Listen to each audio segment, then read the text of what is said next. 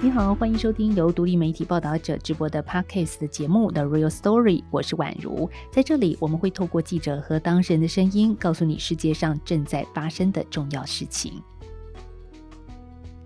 先来跟大家说一件事，就是我们报道者的 Podcast 在开张两年多之后，现在终于有一个属于自己的录音室了。那今天这一集呢，就是我们第一次在这个空间录音。虽然地方不大，小小的，但是有一个属于自己固定的窝，这感觉还算是蛮温暖。希望有机会以后可以带着你一起来看看我们制作节目的地方。有人想来吗？不过这个地方真的非常的小哦，大家有点心理准备。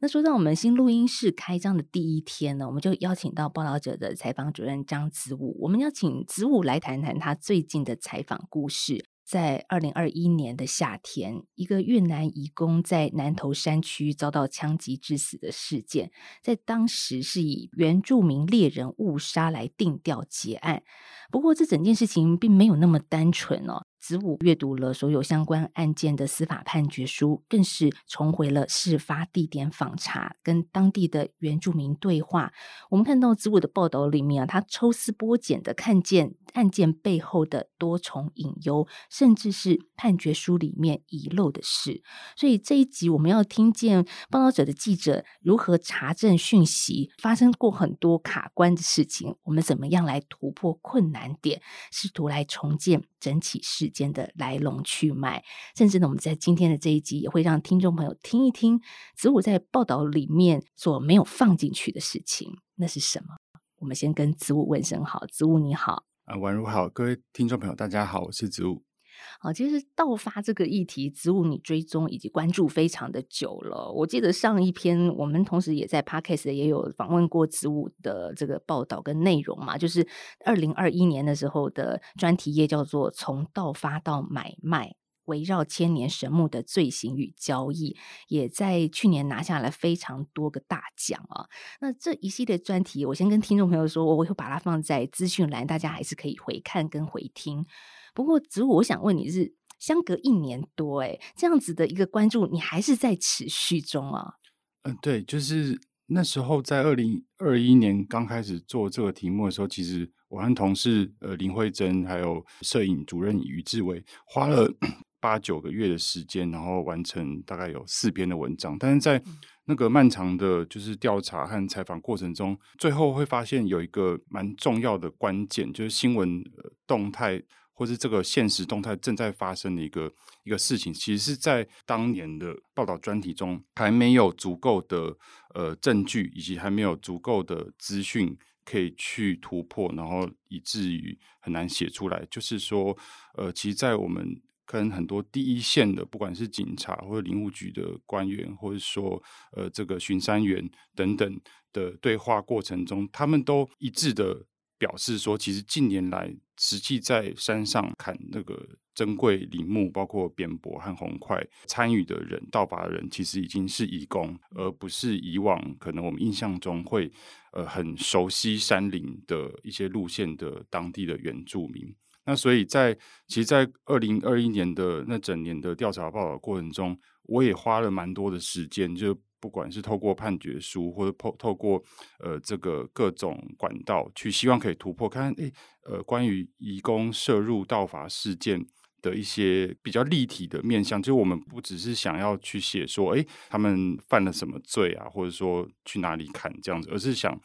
把整个。为什么他们会进入这样子的产业链的来龙去脉，也可以呃客观的描绘出来。但是因为种种因素、时间的因素以及呃难以突破的一些一些线索，所以就先用一些比较侧面的侧写带过，就是稍微会去描述这个现象，但是没有办法很深入。所以在呃，二零二一年的专题结束之后呢，补足这个空白的这个动力，我会放在心里。所以就是还是在呃，虽然没有很明确的想说要往哪个方向往前走，然后但是就是还是会用各种的时间，然后来搜寻各种线索，这样。嗯，刚刚子午讲的移工是失联移工啊，就是有数据统计的，然后现在是八万了嘛？对，在台湾差不多有八万名失联义工。可是这些失联义工为什么会？跑到山上去，然后成为现在我们这一篇报道的主轴，就是在山上进行盗伐呢？我们等一下在节目里面会更详细来跟大家谈一谈啊。不过，如果你刚刚说到，在过去曾经有一个想要这样子的一个突破，但是一直好像没什么线索。但为什么在今年我们可以看到你这样一篇完整的报道？那线索出来了吗？大概呃有一个关键就是说在。去年中的时候呢，呃，刚刚提到说，哎，我就是透过各种管道来，希望可以找到一些蛛丝马迹。然后有一天，我就在脸书，它其实是有一个搜索的功能，就有点类似 Google，就你打一些关键字，然后可能过往的一些，呃，不管是不是你的连友的公开 po 文可以看到。然后，呃，去年中就看到一篇布农族的牧师转了一个新闻，然后他在那个新闻的。上面写自己的一些感想，这样子。然后那个新闻，我一看到就就是马上非常有印象。那个新闻就是可能刚刚宛如有提到的，二零二一年的时候发生的一件，在五界一带，在呃南投县仁爱乡山区发生一个呃失联义工，然后去山上当山老鼠，然后要背下来的过程中，被原住民猎人。呃，就是当成猎物误误枪击，然后死亡的一个案件。嗯、最特别是那个牧师在写这个案件的时候，他其实是以一个呃在地人的视角来来讲，意思就是说，这个这个事情其实，在山里面已经发生很久了，就是这个所谓的呃失联义工在山区的现象，它有点类似把它诠释成是一个两种两个族群之间的冲突，就是新闻上呈现的都是呃，就是好像是。不小心，不小心打到，嗯、但是他那篇他自己的主观的认知，他会觉得说，不论是不小心还是刻意还是怎么样，但这都是一个好像不可避免发生的，就呃这么多年来的一个好像在国家法律制度之外很难规范的一个现象中，在那个遥远的山上。然后终于发生这个事情，他觉得是注定的这样的，而且他的元宝地，就是我们知道原住民他们有自己的祖先传下来的，现在后有法法制化以后的自己的地，自己的土地上，其实他就说他眼睁睁的见证着，呃，过往一些失联义工就跑到他的原元宝地上，就是这样子盖简易的简单的公寮，然后就在那边种菜。现在来听一段声音，这是子午你跟着乌马斯牧师去到公寮的一个现场的时光。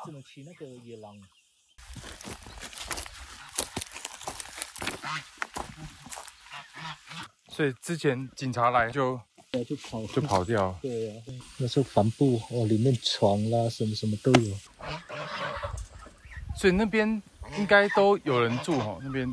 对，有有有有有。如果到那边的话，是要从另外一条哦，从另外一条路上上去，因为我上面有封掉。是是是。我不知道修好了没有？之前是只能骑那个野狼。听到声音，听到很多鸡的叫声，然后你看到什么夸张的事？就是等于说，后来我当我刚刚提到说，在脸书上就找到乌马斯牧师，然后就跟他也是聊一聊，然后再透过是呃这个这个讯息聊一聊以后，他就答应说可以去找他，然后拜访他。他后来我们就到他的信义乡的部落，叫明德村，真的算是信义乡往玉山的。要上山前的第一个第一个村落，这样，然后他带我们到他的元宝地上，呃，就就是他的元宝地上，怎就有一个简易的工寮搭出来，然后有非常多生活用品。然后他带我们去的时候，才赫然发现说，哎，之前来的时候还没看见的，就是一整个在坡地上，在山坡地上围起来的，呃，一个整理的非常好的，就是好的地上，然后里面养着鸡啊、鸭啊。然后他判断就是说，其实就是山里面的移工，他们就是有点是类似供应给他们自己这个，就是在山里面移工在在吃的这些鸡鸭这样子。因为那个周遭其实，呃，我们在那个山山丘上可以看到，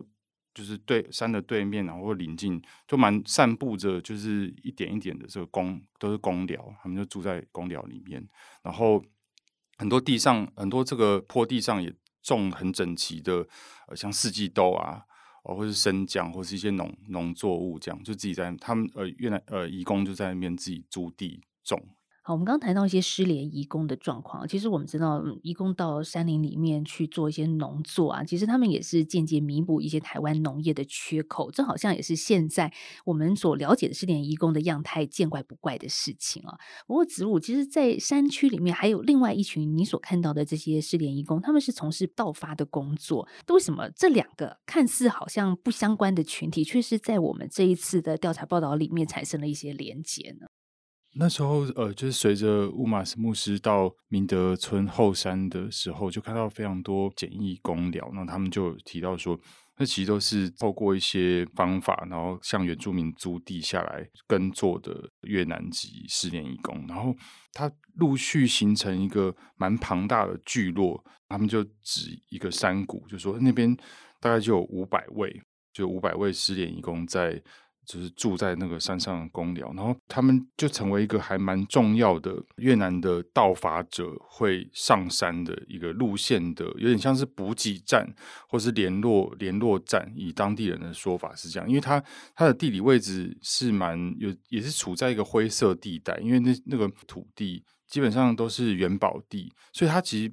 也是原住民所拥有私人，只是说他们没有时间去管理的时候，常常就会出借给其他人，然后再转租给移工在那边做农。那嗯，这些这些在元宝地上的工寮，事实上成为一个一个法外之地之后呢，那这些越南移工会有点类似外地来的同乡，他们会透过也是同乡的关系，然后从那边再往更深山。更深山的地方寻找可这些珍贵的木材，然后进行盗伐的事情。所以它其实连接的是，呃，就是它离公路也没有到很远，然后但是它同时可以进到我们的国有林区。像这次的报道里面所描绘的，主要是一个叫西峦大山的地方，然后那边我们也有跟巡山员到真正的山区去看到，呃。陆续几年被盗伐的那些现场，就是那些那些呃，会发现说，其实有点满目疮痍啊，就到处都是被锯的，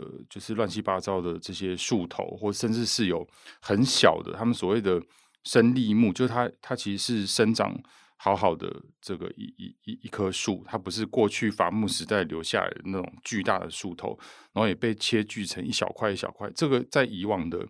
这种盗伐事件是比较少人会用这些小小的木材，因为它基本上在市场上没有什么太大价值。那呃，问巡山以后，他们才会说，其实近年来因为比较大的这些木材都已经被利用殆尽了，所以后来的一些呃山老鼠他们会切这些比较小的树，就还没有长大的树，然后拿去给就是一些人会去。提炼精油这样子，所以等于说他们在很深山的地方花了很几天走进去，然后道法完以后，在运下来的过程中，哎，在公路和深山之间，这些呃农业移工，就是做农的失联移工的这些工寮，就其实成为他们一个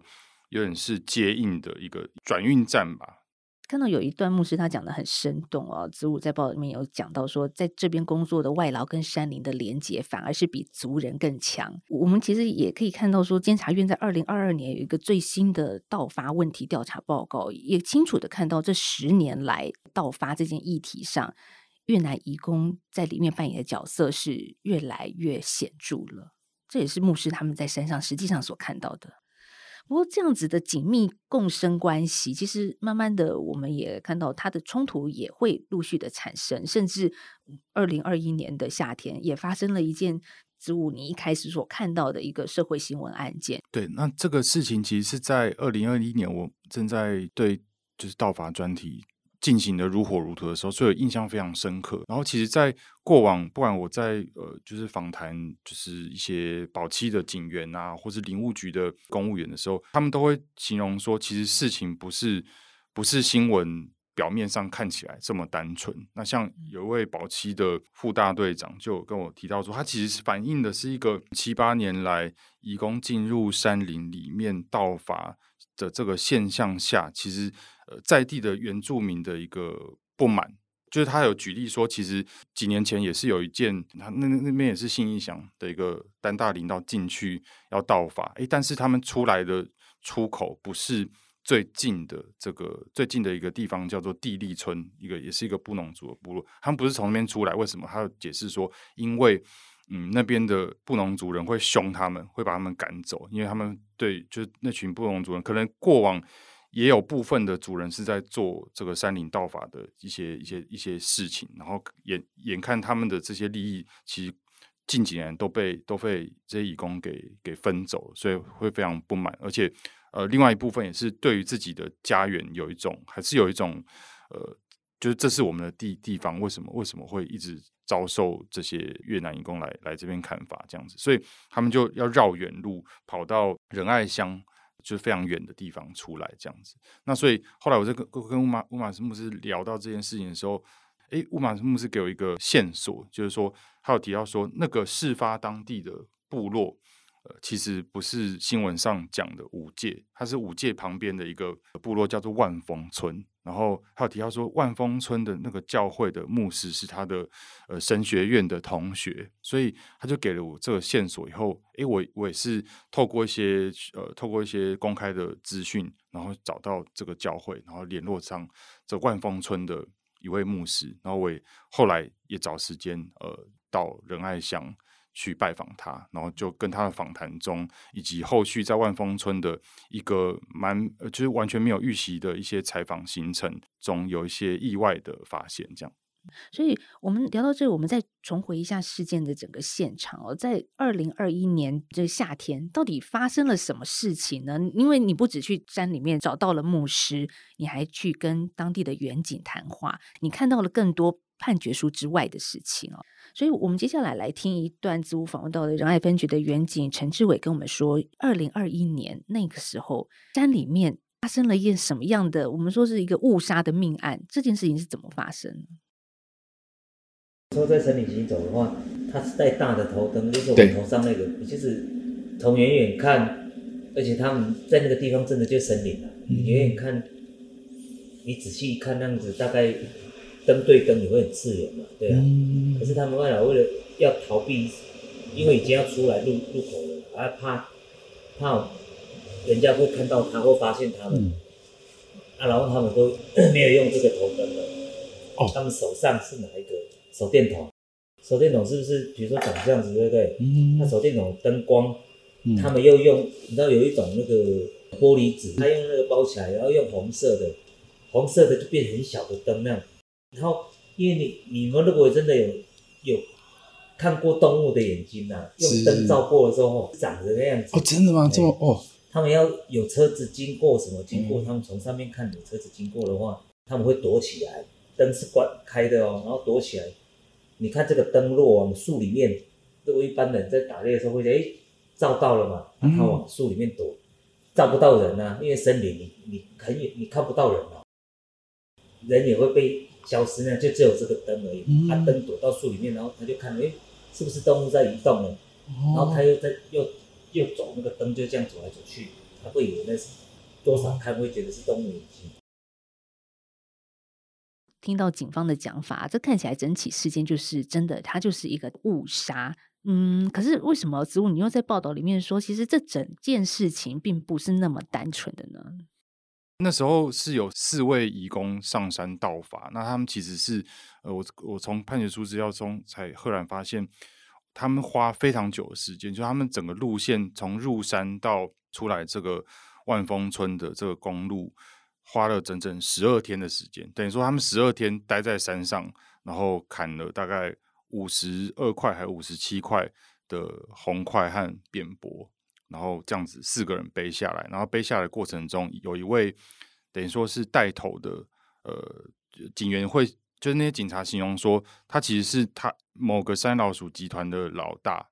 他们叫他阿龙。他刚好下山的时候，为了掩人耳耳目，其实没有没有带那个很亮的头灯，而是用这个照着红色玻璃纸的手电筒下来，然后就刚好被在地的原住民打猎的时候照到，然后就。激发就失血过多死掉，但是最后会发现说，诶，之所以会发生在那个地点，其实它有某种必然性。这个部分其实是后后续从呃南投地检署呃提供给我的一个资料，清楚看到说，就过去五年来，平均一个月就五到六件的盗伐案发生在南投山区，然后这个密度其实是相当高，然后尤其是二零二一年那一年是等于说是最高峰，然后以及就是枪击事件发生的那个时候，在这个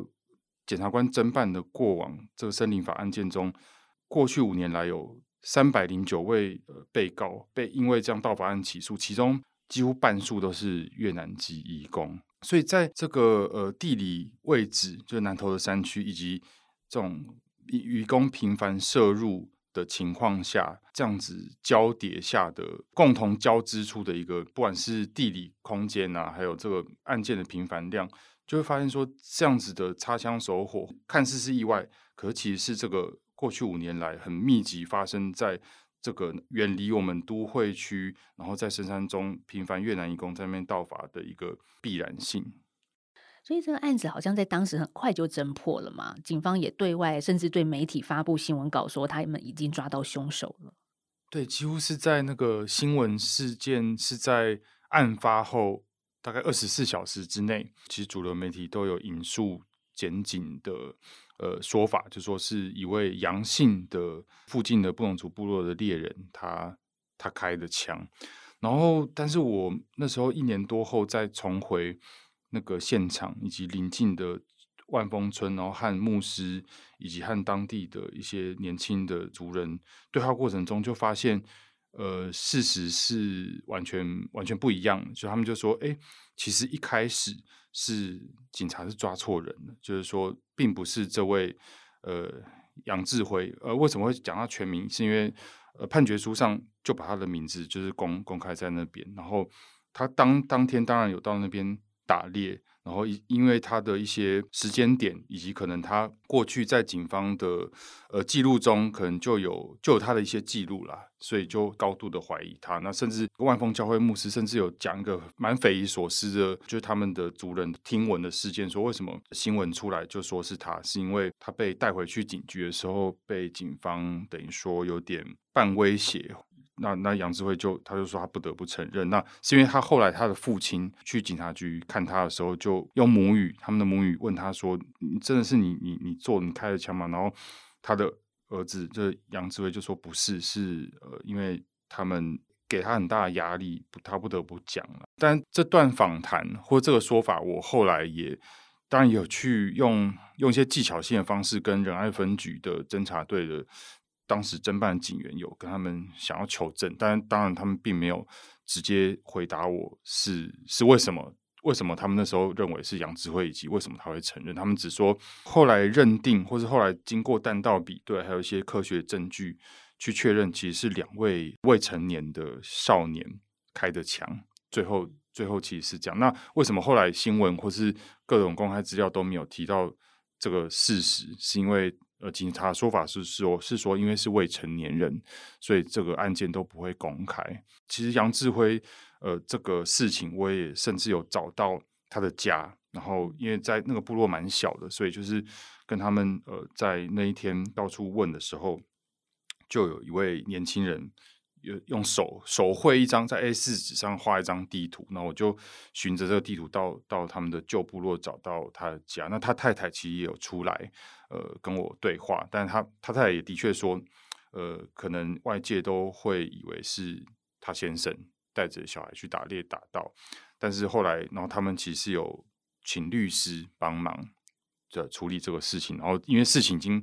过了，然后他们也。不想再提，就是然后就所以就也没有，就是他本人也没有出来跟我说什么了。那只是说他太太有说，就谢谢关心这样。那的确是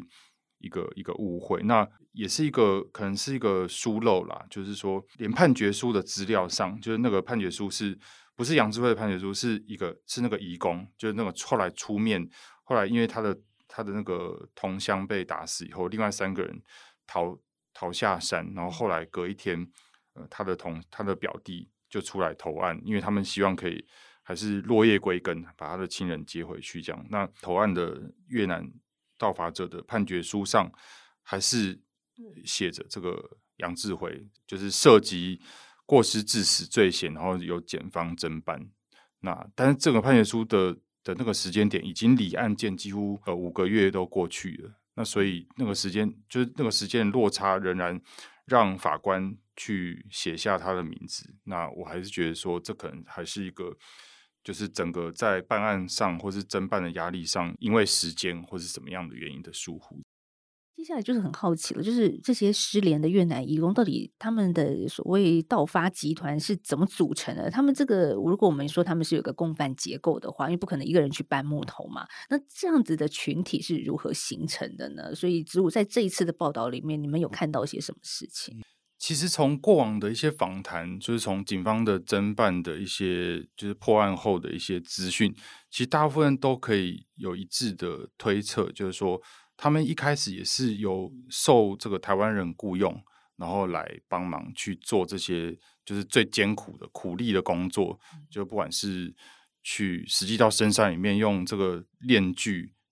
切那些那些那些珍贵巨木，切下一块一块很巨大，然后每一块都是五六十公斤起跳，甚至还有八九十公斤，然后这样用人力背下来的这些苦力的角色，诶，但是做了几年之后。呃，就是越来越多失联移工觉得说，诶，为了赚钱，然后上去做以后，就发现说，诶，他们不想要再受雇于台湾人以后，就自有点类似自立门户了，自立门户，然后自己在呃同乡中的网络找一些人，然后上去上去做这件事情，然后又就自己有点类似一条龙的去找买主，然后去找呃上山砍的人，然后来做摄入这个产业，然后甚至有些地方他们甚至。呃，由越南移工来雇佣当地的原住民，帮他们开车，呃，或者是帮他们背木头之类的，就等于说他们在这个产业很呃呃学学习的非常快，然后而且那个山林的环境，对于这些呃后来有还有一个很一致的，就是很一致的背景，就是说他们很多大部分人都是来自越南相对贫穷的中部。呃，那越南中部的这个地理环境，还有一些北越的地理环境，跟台湾他们会讲说有点类似，就是都是很多山，然后而且那个山里面是有点类似，不是那种高山，是中海拔山，所以是很密的这种丛林的环境，他们很快就能够适应这个地方这样子。然后呃，来台湾以后，其实呃很多很多这些移工也也是在这些比如说加工厂或是工业区工作。像二零二一年那时候是疫情期间，所以他们有时候想要去赚外快的机会变少了，或是说失联移工在外面打工的机会变少，所以就造成一个现象，就是说很多人就往山里面跑，或者说有有几个带头的人在联系同乡的时候，就很可以很快的召集到一批人上山去做这个事情，这样，所以也是也是因为疫情，然后失联移工的遣返会成为一个问题。因为他们没有办法，就是那时候越南可能国门关和我我国两两边没有办法通，所以有些失联移工他们其实也造成没有办法遣返的现象，然后在台湾的各个地各个地方各个角落，然后为了呃工作为了赚钱，然后就做这个比较其实是一个暴利的行业这样子。你刚刚这样讲是可以理解，它整个发展的演变的脉络是这样子慢慢形成的，可是。他们在做盗发之后，接下来最后端需要销赃嘛？就是我们另另外一种说法是需要有收藏的人呐、他这个收藏的这一端也是越南移工，他们可以自己去做这样的连接嘛？因为收藏端可能就是以台湾人为主了吗？对对对，嗯、就他们完全可以直接跟买家沟通。然后跟买家联系，然后甚至买家就是跟他下订单，跟他讲说要什么什么尺寸，然后要哪一种树，哪一种树瘤啊或什么的。我印象很深刻，保期的在东市那边的一个分队，很资深的那些保期的警察就跟我讲说，他们去那些现场或是办这些移工案子，他们都觉得很不可思议，因为他们看到那个被砍的那个现场的专业程度是非常高的，因为因为砍就是砍这些。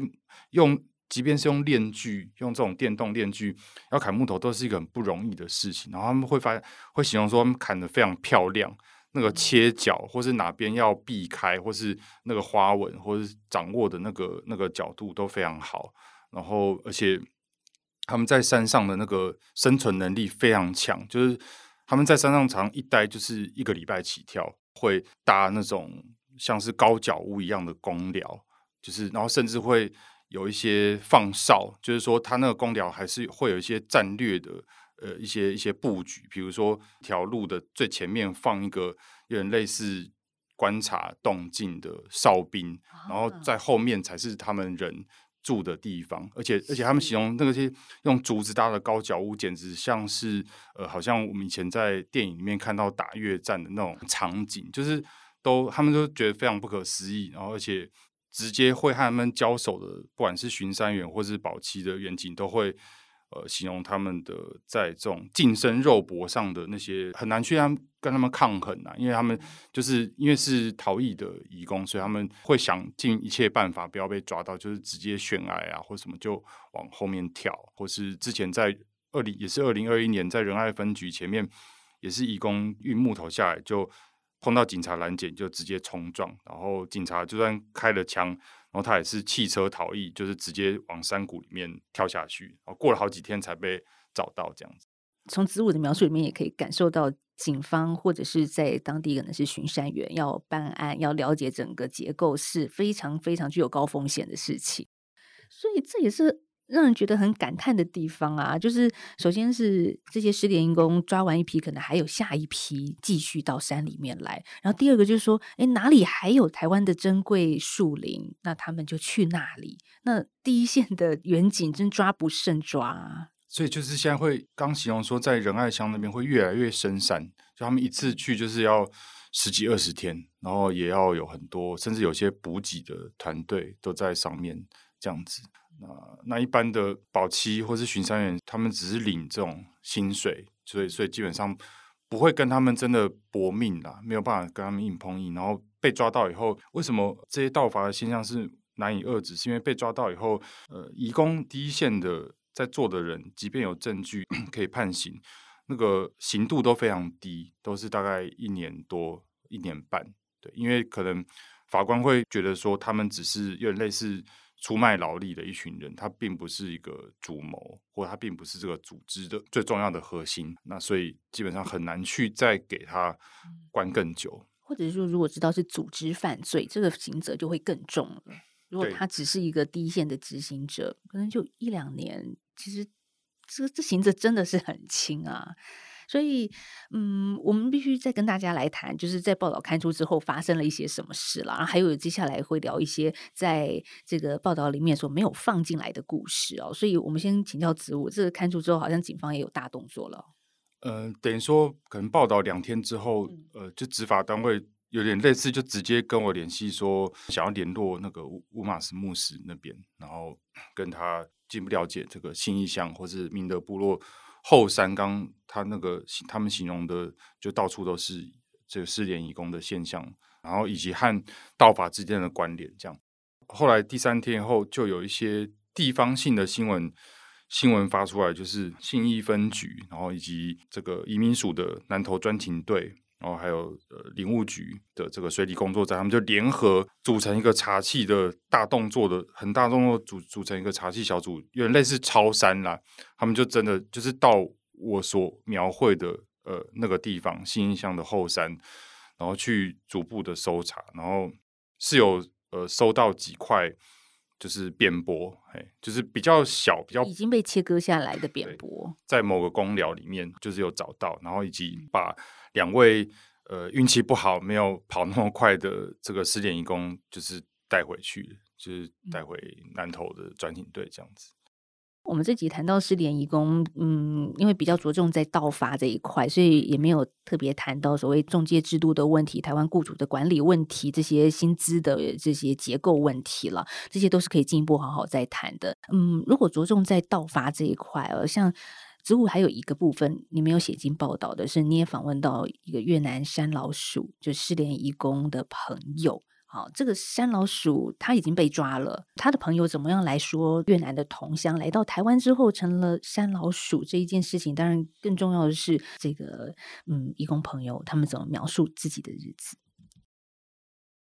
像我们因为新闻看到，哎，蛮多越南的移工。然后回到山上去这个搬木头啊，就您的如果从越南人的角度，您会觉得为为什么会有这样的这个现象？那个他们说那个我不太了解，嗯嗯嗯，但是我我觉我觉得应该他们也是要赚钱嘛，有的人来这边没有工作的，啊，如果没有加班的都没有赚到钱呢。还有公司有什么？有的老你知道吗？有的人是好的，有的人也 不太好，这样子根本就跑掉的、逃跑的，都是因为是赚到钱的才会逃跑的。有的那个贷款都缴不了，然后他们都逃跑了，抓这些人没有缴。所以那时候也是算付了蛮多中介费来台湾。对，我们要来台湾要花蛮多钱的，大概都二十二十几万台币。是我们是本薪两万多，我们本薪都被 大概被都被哭快哭光光了，要靠那个加班的赚，没有赚到钱呢。中介费啊，还有健保，还有一些有没有？还有生活费啊，还有那个我们要来台湾在。越南有贷款，然后嗯，每个月都都要缴这样子。子午这一段其实你没有放进稿子里面哦，但是让你印象也是非常深刻的一段访问吧？呃，是是，那时候就是因缘际会也找到这位已经被判刑的这个越南人的同乡啦，嗯、然后他是有从比较是从他们的角度来提到说，哎，为什么会有些人？铤而走险，然后去做这么辛苦的事情，那其实也是跟经济呃脱不了关系。那越南移工来台湾的那个中介制度，其实长期以来有很多不管是学者啊，或是报道，或是各种相关单位，其实一直有在检讨这件事情。但是好像长期以来也是改变不大，就是越南移工的确他们的中介费的负担是很高。然后以及呃，我那时候也访问一位就是很关注。移工人权的阮文雄神父，他也心知肚明，就是呃越南人在从事盗伐的比例是有一定的比例，而且在台湾已经成为一个一个一个问题这件事情。然后，但是他有提到说，他们很多都是来自呃越南的，我刚刚也提到越南中部的三个省份，叫做河静啊、广平还有义安。然后刚刚呃对话的那位阮先生，就是他的朋友。呃，被被抓的这个越南盗伐者，他其实就来自广平。然后那个仁爱乡那那次的被枪杀那个移工，也是来自好像广平还是义安那边。就是他那个警察有有提到，就越南中部的这个这个地理位置和台湾除了自然环境很相似以外，其实还有一个一般人不太会，我们没有太意识到的，但是其实离我们没有那么遥远的一个关键，就是说台塑在河静有一个钢铁厂。就是台塑越越钢厂，它其实就位在河静的海岸边。它在二零一六年其实发生一个非常大规模的污染事件，然后让整个海岸线非常广大的呃渔民都失业，造成那个地方经济结构、还有人口、还有社会是一个很大的巨变，导致很多人失业以后，呃，其实转而来台湾担任义工的角色。所以我在做这个议题中。呃，一直以来也也也会在想说，哎，会不会有一些这个所谓的山老鼠？所以我们在新闻上看到说啊，破坏我们国家山林的这些越南人，他是不是其实就是来自河静那一带？然后呃，因为呃台塑越港厂的这个污染事件，呃，受影响而失去了他的工作，而来到辗转来到台湾。但是当然，呃，我并没有还没有机会能够找到这样的线索，所以。就是停留在我的想象这样子，但是我们至少知道说，这是一个蛮关键的一个重叠啦，就和台湾其实并没有那么遥远。就是这些所谓的越南山老鼠，他们会进入台湾的山林，和他们当地的呃整个社会经济的变化，还有自然环境的条件，都有一些呃一些呃好像隐隐约约的关系这样子。嗯，其实阮神父他自己也蛮关心越南移工的，就是看到这些同乡在台湾之联之后做这些盗发的事情，他自己应该也是感触蛮深的。嗯，他那时候提到说，在疫情之前，他每周都会还是每个月都会到台北监狱，然后去也是关心这些越南籍的受刑人。嗯，然后他那时候就才发现说，哦，原来这么多越南人。都在从事这个道法的，因为因为在监狱里面受刑人一大半都是因为森林法入监，对，然后他当然以神父的角色，他就是比较是以一个还是一个道德的高度来来跟他们讲说，在台湾不要把这些不好的事情，呃，这样子这么容易去影响其他人，但是因为蛮难的，因为为什么我们一直以来从很外围的地方去看到这个现象，但是还是很难深入的去了解这群越南盗伐者为什么要这样子做，以及他们的整个整个系统性的脉络。阮神父是有提到说，因为越南是一个长期以来有个公安制的社会，所以他们的的人际关系还有人际连接是一个蛮封闭的，所以他们对于陌生人或者对于外界是有一个很防备的，就是他必须要一个百分之百很强烈的信任的基础，他才能去互动。所以这也有点解释了为什么在呃信义乡那边和当地的原住民之间，其实。即便住了这么近，但你会发现他们彼此之间是有一种，虽然需要他们，虽然彼此需要，但是还是有一种像陌生人，而且有一些很隐隐约约的不安，或是隐隐约约的冲突在里面。那个了解的桥梁是一直没有去，没有办法去建立。那不管是越南人、越南移工这边，还是原住民这边，那越南移工这边是一个他们一个封闭的社群的的信任。是一个外人很难进入他们世界的一个关键。这一篇报道，它其实就是一个延续性的盗伐议题的关注哦。嗯，从台湾过去早期，可能我们比较常听到的是原住民朋友担任山老鼠这样子的一个不法角色，到现在是这些移工朋友，嗯，特别是越南籍居多的这个整个结构。其实你自己采访到现在最大的感叹是什么呢？这个题目。好像没有终止的一天吗？应该是说，也不是感叹，嗯、我觉得就会越来越了解呃很多不知道的事情。嗯、然后，其实这个不知道的事情，会发现呃，它其实存在在台湾我们广大的占有国土百分之六十的这广大的山里面。那这个山好像，诶，虽然现在大家国人这个运动风气越来越兴盛，然后大家很喜欢去爬山或是户外，但是。你会发现，我们和山之间还是有一个，就是那个理解还是比较单面向，就是就是那个山，其实它背后，我觉得它承载的，不管是社会族群，或是经济，还有文化，它都有更多重的意义。我觉得是等待我们可以在走进山林的时候，可以多想想，或者多观察一点。那当然，以记者的角度，他也给予了我就是无限的。等于说，不管是想象或是实际在执行这些采访过程中的一个很大的挑战，那我觉得在这个挑战中，每次的一点点的突破，或是一点点的进去，有有有点像是在爬山的过程，就是是蛮辛苦的，但是呃，总会走到一个地方，然后会看到一些让你会觉得很很惊叹的事物，然后会有一些自己或是他人可以有一些意义的连接，这样子。植物很爱爬山，所以不管是日常的休闲还是在写稿一样，就是都像是一个爬山，进入森林里面可以看见另外一个不一样的世界。其实像子午刚刚有提到，台湾的林木的覆盖率是高达百分之六十点七三的，台湾有六成是山林，大部分的我们是活在都市里面，并不会感受到这一件事情。原来我们是一个森林之岛，哎。